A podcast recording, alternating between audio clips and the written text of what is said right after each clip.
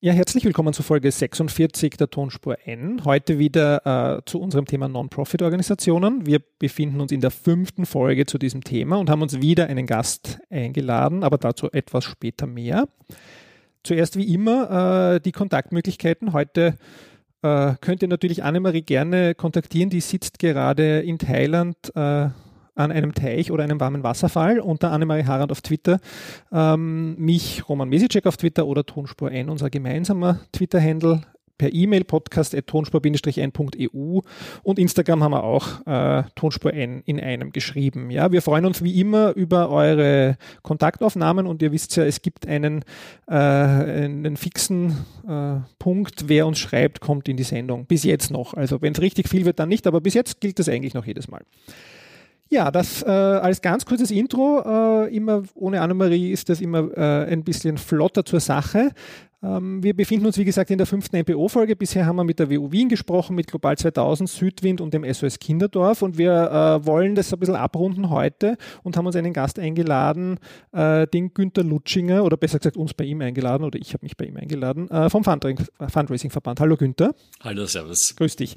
Wir kennen uns auch schon eine Weile aus der CSR Nachhaltigkeit sonst wo Szene. Du warst mal beim WWF, also da haben wir uns, glaube ich, damals kennengelernt, als du Geschäftsführer dort warst ähm, und bist jetzt äh, im Fundraising-Verband äh, der Geschäftsführer und wirst uns auch gleich erzählen, äh, was ihr denn so macht. Ich habe äh, das Thema gewählt für die Sendung oder den Titel Wer soll das bezahlen? Und als Intro für die Hörerinnen, es geht heute vielleicht ein bisschen mehr als in den letzten Folgen ums Geld, aber nicht nur. Aber der Fundraising-Verband äh, unterstützt NGOs, MPOs dabei, äh, Geld zu akquirieren. Ist das so in a nutshell das, was ihr macht, Günther? Ganz einfach. Es ist so. Der Verband ist vor über 20 Jahren gegründet worden, weil man einfach Fundraising-Expertise aus dem internationalen Umfeld nach Österreich holen wollte. Also Experten aus Amerika, England, dort wo es Fundraising, schon wie der Name sagt, äh, also Mittelakquisition würde man auf Deutsch sagen, das wird kein Mensch verwenden, den Begriff.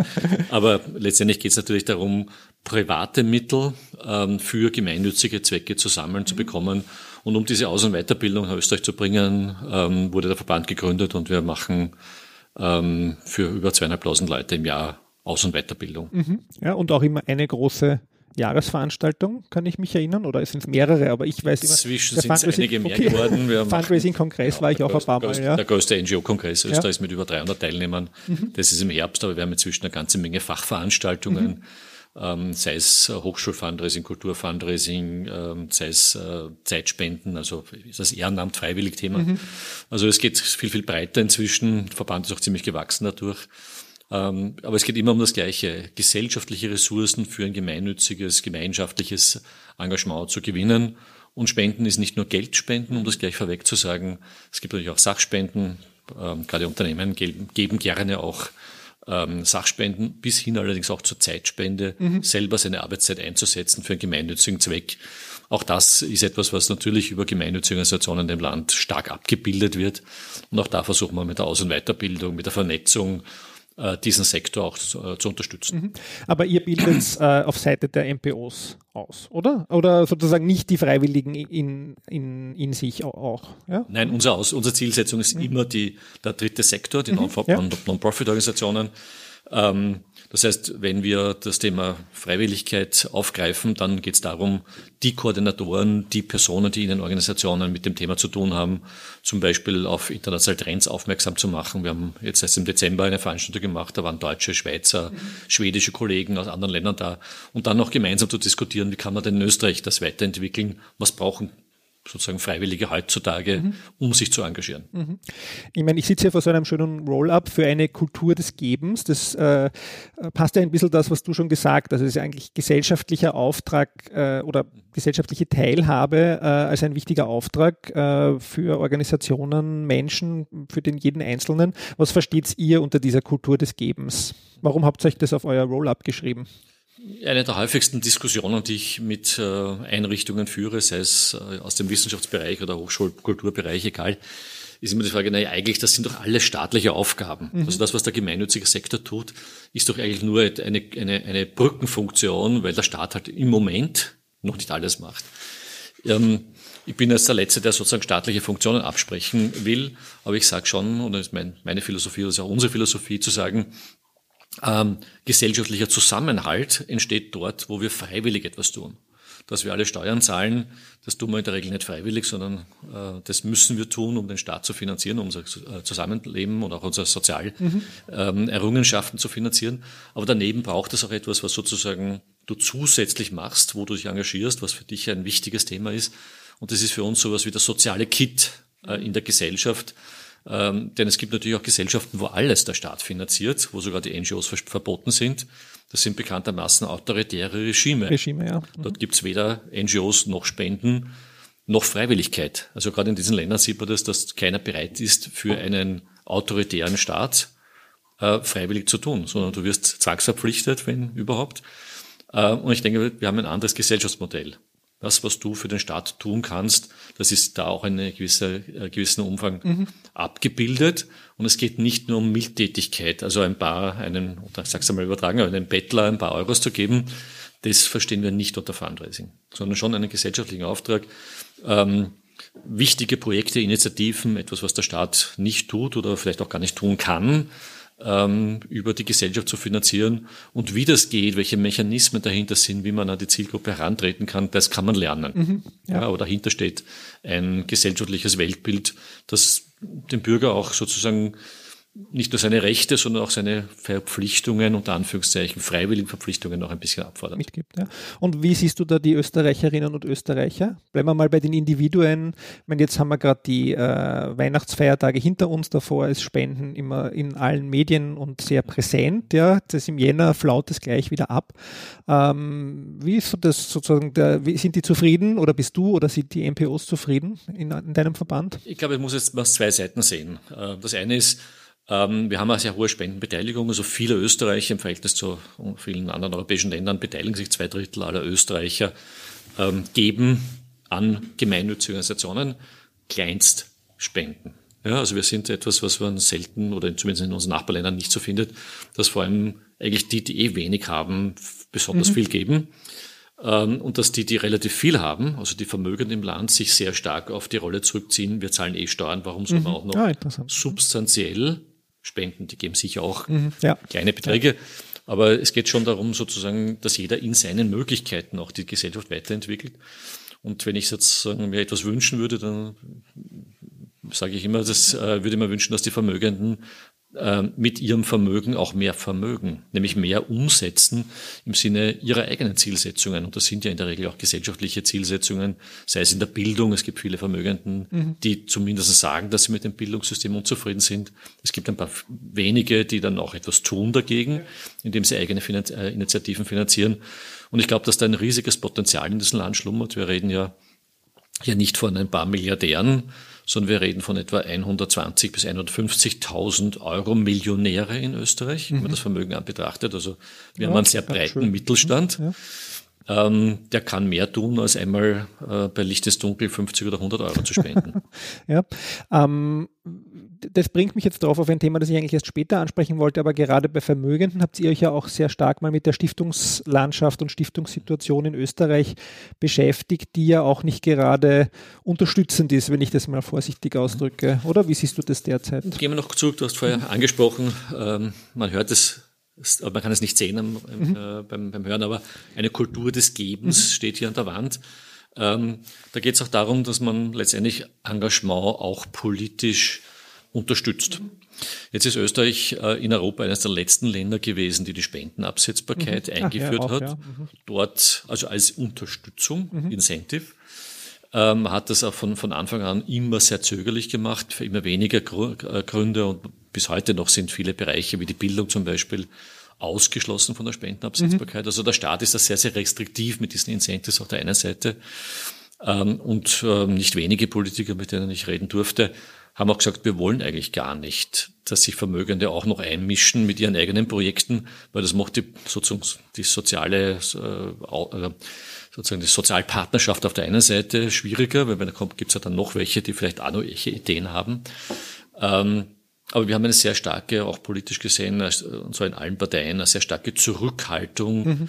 gesellschaftliches Engagement wirklich zu unterstützen. Mhm. Ein bisschen, ja, bei Licht ist dunkel sofort. Da ist man auch als Politiker gerne dabei, aber wirklich zu sagen, wir hätten gerne, dass in Österreich, ich weiß nicht, unabhängige Bildungsinitiativen äh, entstehen, dass es eine äh, privat finanzierte Forschungslandschaft auch gibt, neben der staatlichen, dass wir eine, auch eine, eine, ein, ein staatliches, neben dem staatlichen Engagement für die Entwicklungszusammenarbeit ein privates auch gibt. Also immer sozusagen sowohl als auch, auch äh, zuzulassen, äh, ist in Österreich nach wie vor äh, stark ausgeprägt und das spüren natürlich die Vermögenden auch auf der anderen mhm. Seite. Ja. ja. Da ist bei der letzten, äh, in der letzten Legislaturperiode ein bisschen was gelungen, indem man das, du hast das angesprochen, Vermögende engagieren sich in der Regel, wenn sie größere Geldbeträge äh, geben, in, gemein, äh, in eigenen gemeinnützigen Stiftungen, also nicht in einer, sie geben das Geld entweder einer Sozialeinrichtung. Wenn es dann wirklich sehr große Beträge werden, dann ähm, setzt man ein eigenes Philanthropie-Vehikel auf. Immer, wenn wir dazu sagen, diese gemeinnützigen Stiftung, das Geld ähm, wird hergeschenkt. Das gehört mhm. nicht mehr dem Menschen, der ja. das macht. Also es ist jetzt keine Privatstiftung, wo man letztendlich privates Vermögen für private Zwecke verwaltet. Mhm.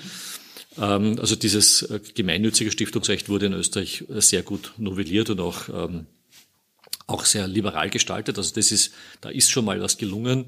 Die steuerlichen Verbesserungen waren eher durchwachsen. Da hat man sich wieder mal nicht so drüber getraut, weil da immer die große Befürchtung da ist, da wird dann so viel Geld verlo ja, geht verloren oder ähm, äh, quasi der Staat finanziert ja über die Spendenabsetzbarkeit dann irgendwelche äh, Lieblingsprojekte vom Herrn Matteschitz mhm. oder sonstigen Milliardären. Ja. Also da gibt es sehr viel ideologische Diskussion. Ich finde es ähm, absurd, weil letztendlich in allen europäischen Ländern, West wie Ost, ist der Stiftungssektor ein ganz wichtiger Player mhm. in der Zivilgesellschaft, ähm, sei es im ähm, im, im, im, im gemeinnützigen Aktivitäten, sei es in dem Sozialbereich. Ähm, wir haben es natürlich auch im Umweltbereich, im Sportbereich, aber bis hin zu auch äh, letztendlich auch sozusagen politische Meinungsbildung, Demokratie ja. ähm, unterstützen eigentlich in der Regel Spend, äh, nicht Spender, sondern Stifter mit mhm, ihren ja. Äh, Stiftungsregeln. Ja. Und bist du jetzt zufrieden äh, mit dem Stiftungsrecht, so wie es jetzt ist? Oder glaubst du, dass da jetzt sozusagen ein, ich möchte jetzt nicht sagen Boom, ist ja doch Österreich, aber dass sich mehr Stifter äh, oder Wohlhabende äh, dafür entscheiden, äh, gemeinnützige ja. Stiftungen auch zu nutzen? Ähm, zufrieden kann man nie sein. Mhm. Ja, wenn man, muss man immer zu sagen, in Deutschland gibt es pro Kopf gerechnet etwa 20 Mal so viele Stiftungen wie in Österreich. Mhm. Und die Ausschüttung ist ein, noch einmal, äh, um ein Vielfaches davon. Ähm, also wir haben einfach 20 Jahre mindestens verloren in Österreich äh, äh, gegenüber unseren Nachbarländern und das gleiche gilt für die Schweiz oder Liechtenstein. Also zufrieden sein kann man noch gar nicht. Ähm, und ich glaube auch, dass man es, es braucht sozusagen auch einen, politisch, einen laufenden politischen Prozess auch letztendlich. Also es geht vielleicht gar nicht so sehr, dass Vermögende denken, wenn sie spenden oder wenn sie eine Stiftung in Richtung nicht an steuerliche Verbesserung. Mhm. Ihr kennt niemanden sondern eher zu sagen, das anzustoßen, Vorbilder zu schaffen, eine öffentliche Diskussion dazu zu, zuzulassen. Ähm, da geht ein bisschen was weiter auch, habe ich den Eindruck. Es gibt auch immer mehr Vermögende, die überlegen, etwas zu tun. Also das ist durchaus etwas, was, was kommt. Ich glaube, wichtig ist es, dass wir der öffentlichen Diskussion nicht das bekommen, was in der Vergangenheit war, wenn einer bereit ist, ich sage mal in der Hausnummer eine Million oder fünf Millionen für einen Zweck zu geben, dass alle sofort sagen, aha, ähm, offenbar hat er das wahrscheinlich nicht wirklich legal verdient mhm. oder ähm, ist er angerannt, äh, weil er ähm, sein Geld herschenkt, anstatt es sich ein Rolls Royce zu kaufen oder so. Also die, in der öffentlichen Wahrnehmung sind Philanthropen nach wie vor werden schräg angeschaut. Ja. Und ich glaube, das, das, müssen wir ändern. Das ist ein bisschen so eine österreichische Eigenheit, oder? Auch wenn ich mir anschaue, wie große deutsche Familien und Familienstiftungen ausschütten, sehr transparent eigentlich und auch durchaus sehr selbstbewusst äh, und stolz. Äh, und das erinnert mich ein bisschen an das, was der Michael Mayer gesagt hat in Bezug auf Wirksamkeit, Wirksamkeit durch das Hinterzimmer.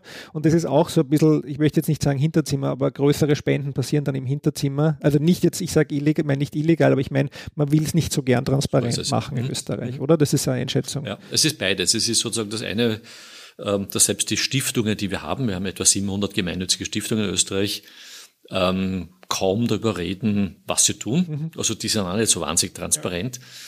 Ja. Ähm, da ist ja, das ist ja in den letzten Jahren ein bisschen besser geworden, also auch durch Jubiläen und dass die Stiftungen dann doch offensiv auch rausgehen. Ähm, und das andere ist, äh, wie du angesprochen hast, es gibt natürlich Vermögen, die, die schon große Beträge spenden. Das wissen wir auch von unseren äh, Mitgliedsorganisationen. Mhm. Aber wenn das keiner weiß, gibt es auch kein Vorbild ja. und gibt es auch keine Nachahmer. Mhm. Das ist sozusagen, glaube ich, die Arbeit, die man jetzt auch leisten muss für eine Kultur des Gebens, mhm. dass man äh, die auch vor den Vorhang bringt.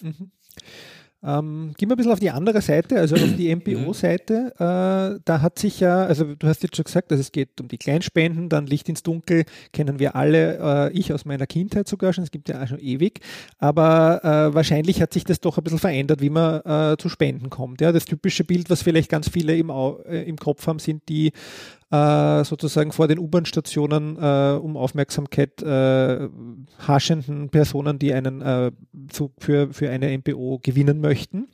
Aber das ist wahrscheinlich nicht alles. Äh, wie schaut denn so die Bandbreite aus äh, von Fundraising heutzutage? Ja, es hat sich enorm diversifiziert in den letzten Jahren und Jahrzehnten. Das kann man auch ganz wie in allen anderen Lebensbereichen letztendlich es hat sich diversifiziert über die vielen Kommunikationskanäle, die es heute gibt. Mhm. Also ich kommuniziere nicht nur am Schwedenplatz mit einem Spender auf der Straße oder, um es historisch ein bisschen zu sagen, ähm, ähm, in der Kirchen mhm. wird, werden Spenden gesammelt für die armen Kinder in Afrika. Das ist sozusagen auch wichtig, gibt es auch nach wie vor. Aber Bargeldspenden zum Beispiel hat sich in den letzten Jahren relativ weit, ähm, mit Ausnahme von wenigen Aktionen, wie Drei Königsaktion, weil wir jetzt gerade mhm.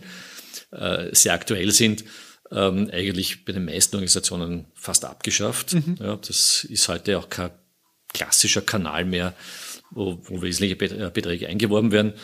Ähm, sozusagen die letzten 20 Jahre stand der Spendenerlagschein, also wirklich mhm. auf die Bank zu gehen, dort einzuzahlen, etwas, was heute noch die wirklich sehr alten Mitbürger noch tun. Aber das sozusagen ein Lagschein äh, ist eigentlich äh, ein Instrument, das nach wie vor ein wichtiges Instrument ist, aber in dieser Spenderzielgruppe und jüngere Spenderzielgruppen kennen das ja gar nicht mehr. Mhm, ja. ähm, das heißt, dort sind dann natürlich Online-Zahlungssysteme, PayPal, ähm, alle möglichen Formen letztendlich des, des SMS-Spenden oder andere Themen kommen äh, da mehr. Und so vielfältig unsere Zahlungssysteme sind, so vielfältig unsere Kommunikationskanäle sind, so vielfältig ist das Fundraising auch geworden. Ähm, führt aber nicht nur sozusagen in diese eine Richtung, sondern auch in eine zweite Richtung, das letztendlich sozusagen auch, ähm, worüber oder was ich frage, letztendlich sich verändert hat. Denn ähm, ich sage mal sozusagen, vor 20 Jahren hat man gesagt, ich hätte gerne eine Spende. Mhm. Heute geht es natürlich darum, letztendlich dauerhaft Spender zu binden, das heißt dann einen Einziehungsauftrag, äh, einen Dauerauftrag zu bekommen, ähm, Spender über 10, 20 Jahre auch zu begleiten und den sozusagen auch an seine Organisation zu binden und letztendlich am Ende des Tages vielleicht auch ähm, äh, eine, eine, eine testamentarische Zuwendung zu bekommen. Mhm. Ja. Also wirklich sozusagen über den ganzen Lebenszyklus letztendlich mhm. ähm, den Spender an der Organisation auch zu halten. Mhm. Super Stichwort testamentarische Zuwendung. Ähm, das ist ja eines eurer Projekte auch, Erben und was passiert mit dem Geld, äh, was vererbt wird in Österreich, wie das sozusagen auch gemeinnützigen Zwecken zugutekommen kann. Wieso engagiert ihr euch da oder wie auch engagiert ihr euch dafür?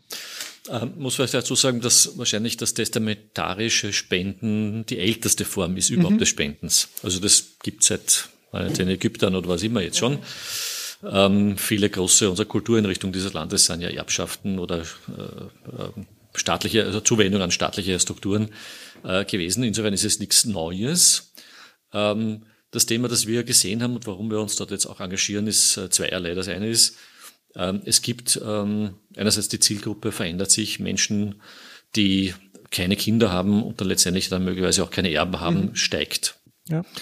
Ähm, es steigt aber auch die Gruppe der Menschen, die sagen, ähm, wenn ich sozusagen letztendlich ein, ein, ein Erbe hinterlasse, sind meine Erben, meine Kinder, möglicherweise selbst schon in der Pension. Also mhm. wir reden ja von zwei ja, bis drei älter, Generationen ja. übergreifendes Erben in Wirklichkeit.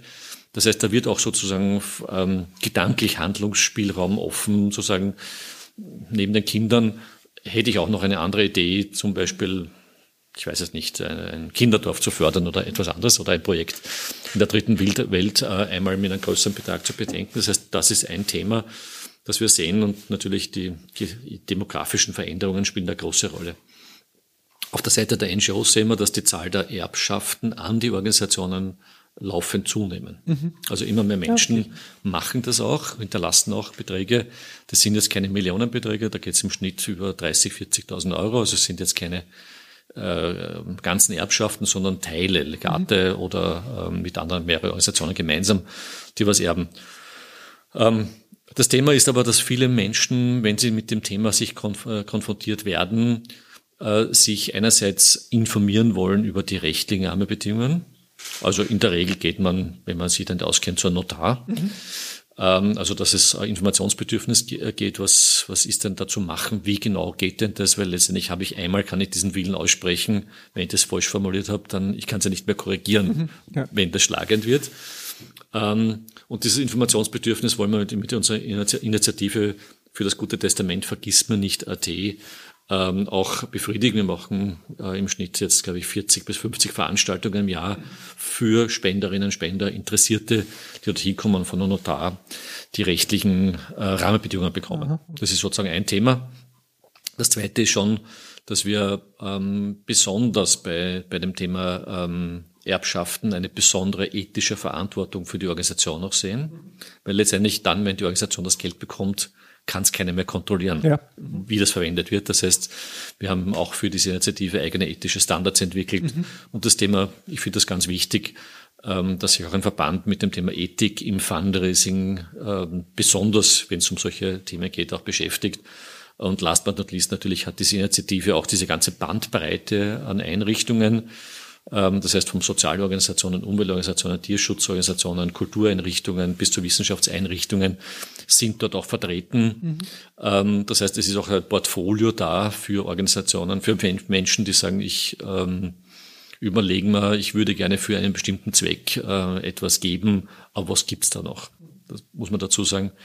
Äh, vielleicht das Letzte zu dem Thema, dass ähm, gerade beim Thema Vererben für gemeinnützige Zwecke etwa die Hälfte aller Erbschaften nicht von regulären Spendern kommen, sondern sozusagen irgendwie anders entschieden werden. Mhm. Also Menschen entscheiden sich sozusagen in welcher Situation auch immer. Da sind wir in der Regel ja nicht dabei, das wissen wir ja nicht. Aber sie entscheiden sich aus welchen Gründen auch immer zu sagen, ich begünstige diese Organisation, obwohl ich nie für die gespendet habe, obwohl ich die gar nicht kenne. Mhm. Ähm, aus welchen, wie gesagt, es kann sein, dass man sagt, man hat vielleicht keine Kinder und will halt ein Kinderheim letztendlich mit einer testamentarischen Zuwendung unterstützen. Und daher braucht es auch diese öffentliche Diskussion zu dem Thema. Themas, oder? Ja. Ähm, so ganz generell gibt es sowas äh, wie den Trend, dass äh, die Organisationen mit den netten Kinderlachen mehr kriegen als die, die sich äh, mit den schwierigen Themen äh, in Afrika beschäftigen. Äh, tun sich manche leichter als andere, da hast du mich jetzt drauf gebracht, weil man nicht weiß genau. Ihr habt vielleicht ein bisschen Verlaufsanalyse äh, von Spenden oder wie weit kann man das sagen? Ähm, na, grundsätzlich einmal sozusagen haben die Organisationen einen Startvorteil, die bekannt sind. Mhm die hohe Sympathiewerte haben. Das ist klar, wenn ich als Organisation sehr polarisiere oder ich weiß nicht, mit einem Thema äh, der anonymen Alkoholiker, um ein Beispiel zu mhm, nennen, ja. nicht die Organisation, aber ein, ein Thema, das jetzt die, ähm, dann tue ich mich einmal schon wesentlich schwerer, natürlich mit so einem Thema in die Öffentlichkeit zu gehen und dafür Spenden zu sammeln. Ähm, was wir schon noch sehen, dass ähm, in einer Mediengesellschaft ähm, hohe Katastro oder Katastrophen, große soziale Leid, die sozusagen kulminiert, nicht nur bei der Flüchtlingsbewegung, sondern generell, dass das höhere ähm, Aufmerksamkeit und höhere Spenden auslöst. Also das hat sich sicher verändert äh, in den letzten zehn, zehn Jahren, solange ich dabei bin auch, dass dieses reguläre Spenden und dieses anlassbezogene Spenden sozusagen äh, stark sich ein bisschen in die Richtung anlassbezogen verändert hat. Das erfordert auch dann natürlich ein anderes Arbeiten für die Organisationen letztendlich, weil ich muss dann doch, wenn eine Katastrophe eintritt, sehr schnell beim Spender sein, wenn, um ihm auch das Angebot machen zu können. Ähm, aber grundsätzlich glaube ich, dass viele Organisationen, ich sage das auch den Organisationen, grundsätzlich glaube ich, dass jede Organisation kann einen Spender finden. Ähm, die Strategie, groß in die Breite zu gehen, würde ich vielleicht einer sehr spezifischen Wissenschaftsorganisation nicht empfehlen. Aber dafür gibt es im Großspender Stiftungen mhm. oder andere sozusagen kleinere Gruppen, die dann auch substanziell bereit sind oder eine Möglichkeit haben, das zu finanzieren. Mhm. Ja. Ähm, Vielleicht ein bisschen noch zu den äh, Trends beziehungsweise im weitesten Sinne Themen, äh, die vielleicht auch moderner sind. Ähm, das Thema Wirkung ja, ist natürlich für die MPOs ganz wichtig. Wirkungsmessung ist ja in zivilgesellschaftlichen Organisationen also hoffentlich schon ganz tief und lange verbreitet. Aber in Bezug auf Geld gibt es halt jetzt auch dieses Thema Impact Investing. Ja? Also nahe vielleicht auch bei den, bei den Stiftungen angesiedelt, aber doch ein bisschen so als eigenes Thema, was da aufkommt. Siehst du da eine Rolle von euch auch als Fundraising-Verband oder von den NPOs oder wie positioniert ihr euch dazu? Weil im Prinzip ist das ja Geld, also jetzt ganz banal gesprochen als Laie, was vielleicht früher jemand gespendet hätte mhm. und sich jetzt denkt, na, da kriege ich vielleicht sogar noch eine Rendite, eine kleine. Mhm. Ja. Ich möchte einen Schritt noch zurück, ja. bevor ich die Frage beantworte, weil die Frage des Impacts, glaube ich, äh, ist eine große, die uns auch in der Szene sehr massiv beschäftigt. Und ich würde mal sagen, jede Organisation, die ein bisschen was auf sich hält, hat ihre Überlegungen, wie sie ihren Impact, wie sie misst, mhm. ob sie wirklich einen, einen, eine Difference macht in ja. ihrem, ihrem Bereich.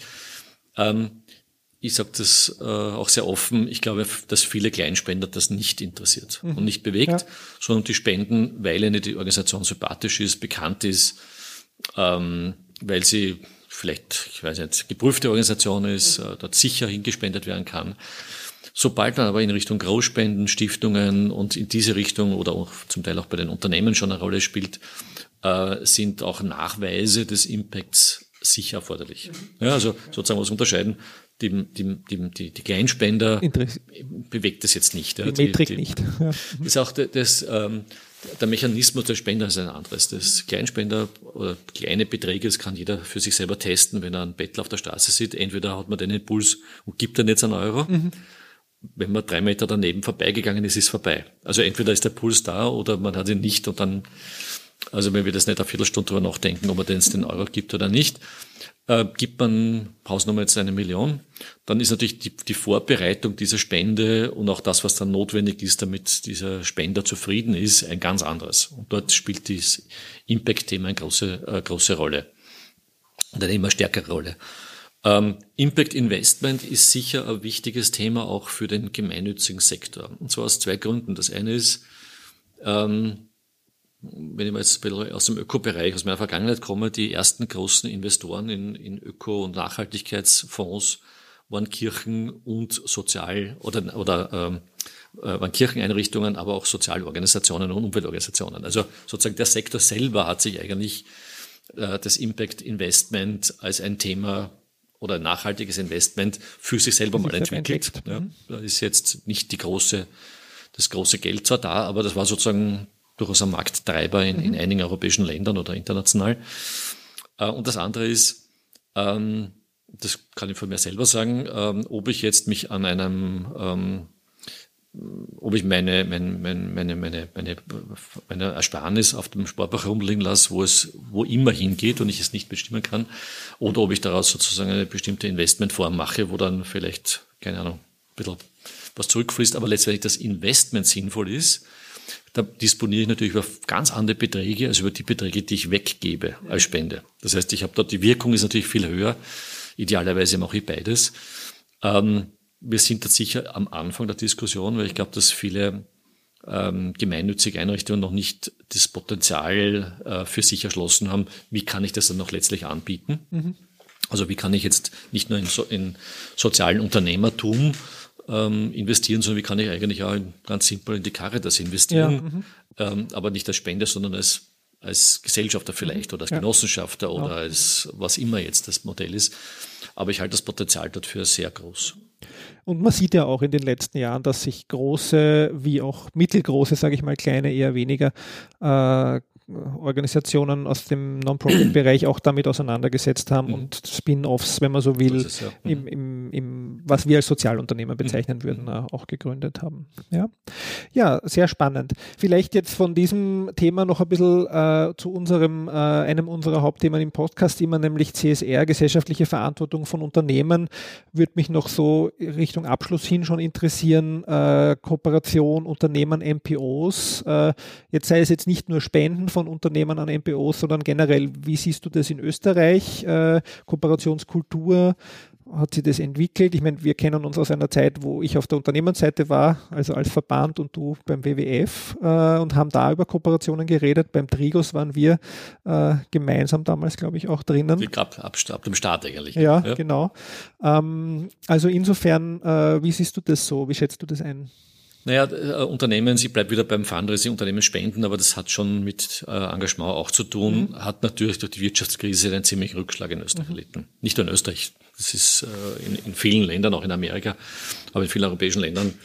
Ähm, und das sehen wir ja ein bisschen auch im CSR-Thema, dass, dass es auch einen gewissen Dämpfer bekommen hat, ja, weil einfach genau. letztendlich, wenn ich Personal abbauen muss oder die Existenz meines Unternehmens sogar gefährdet ist, dann ist CSR wahrscheinlich nicht das Erste, an was ich denke. Mhm.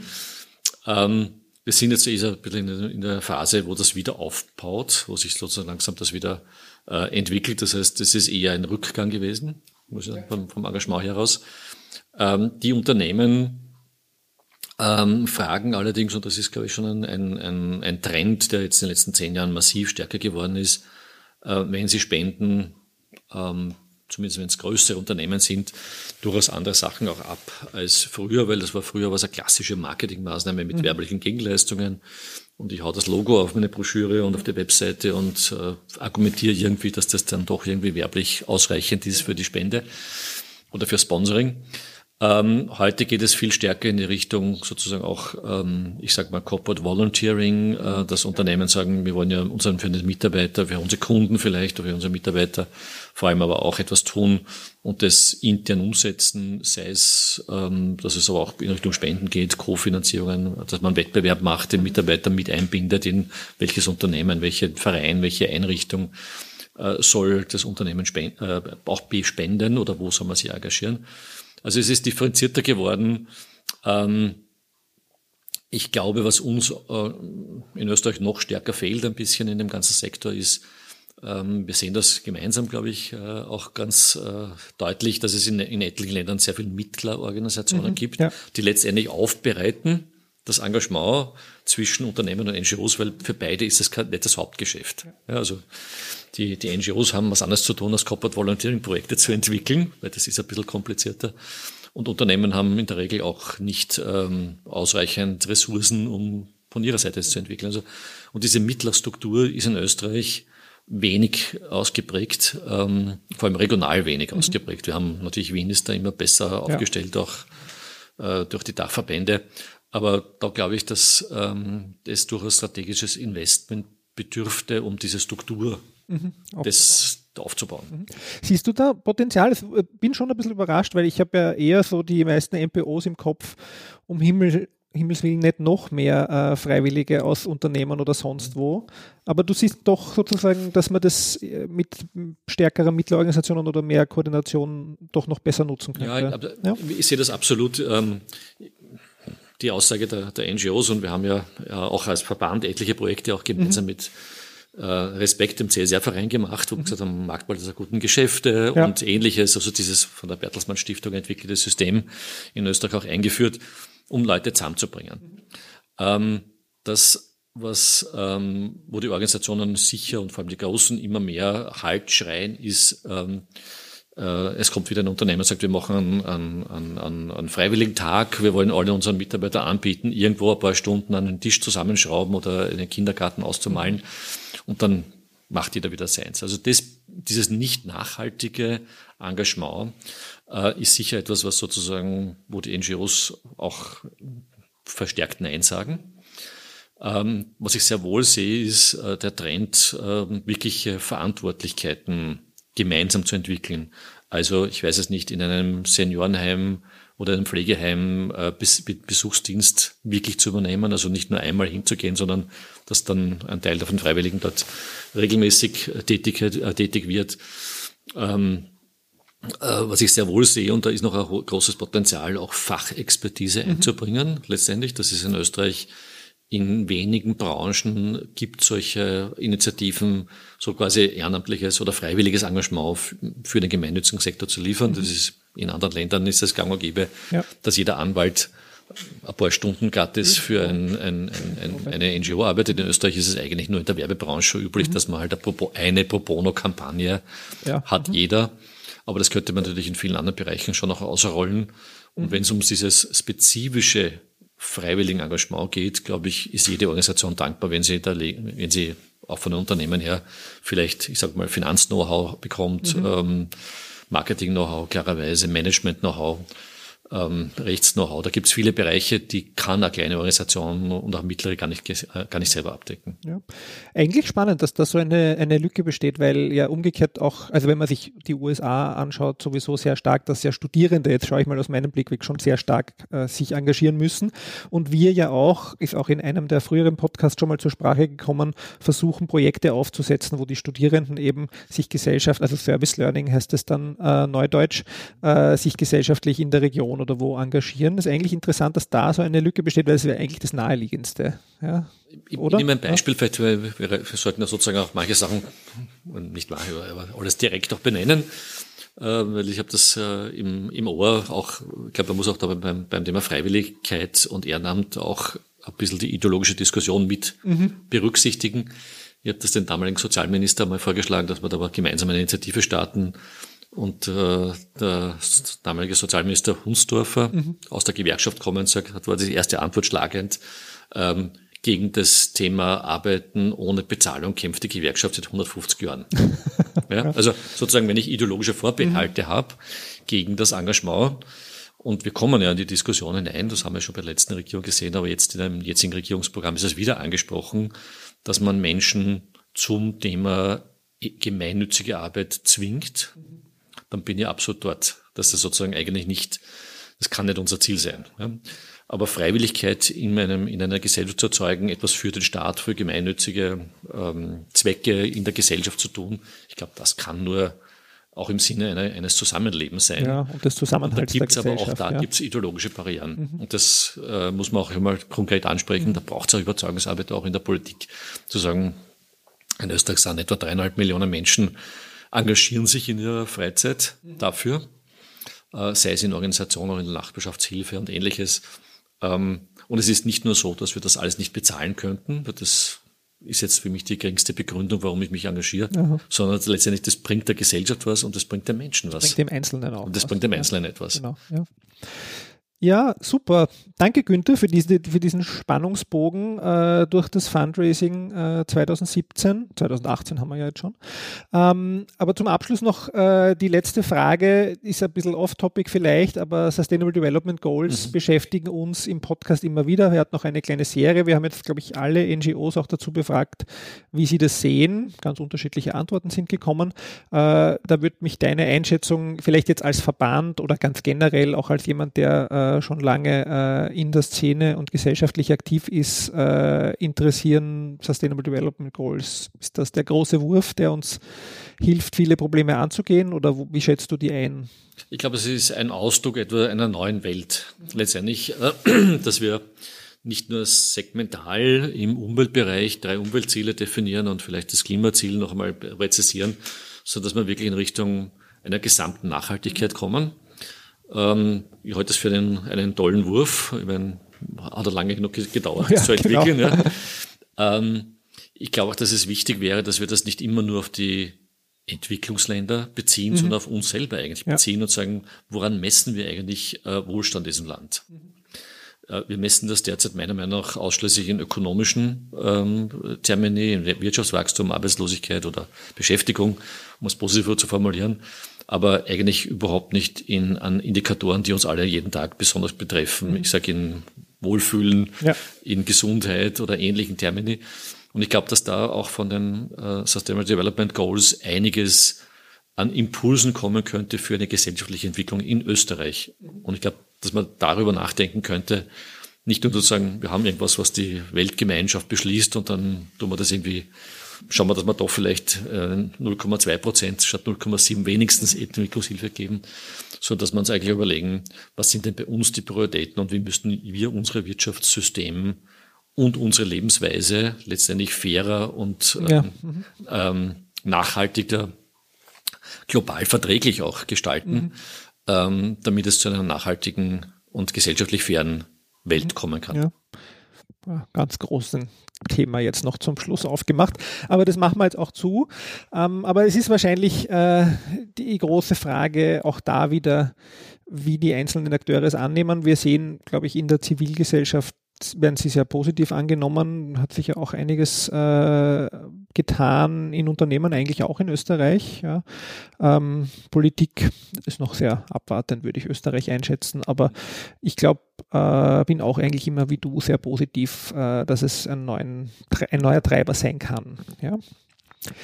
Gut, ähm, herzlichen Dank fürs Dabeisein. Sehr gerne. Ja, Dankeschön. Äh, wir machen jetzt gleich noch ein schönes Foto, damit alle auch die äh, für eine Kultur des Gebens äh, Wand äh, dann sehen können.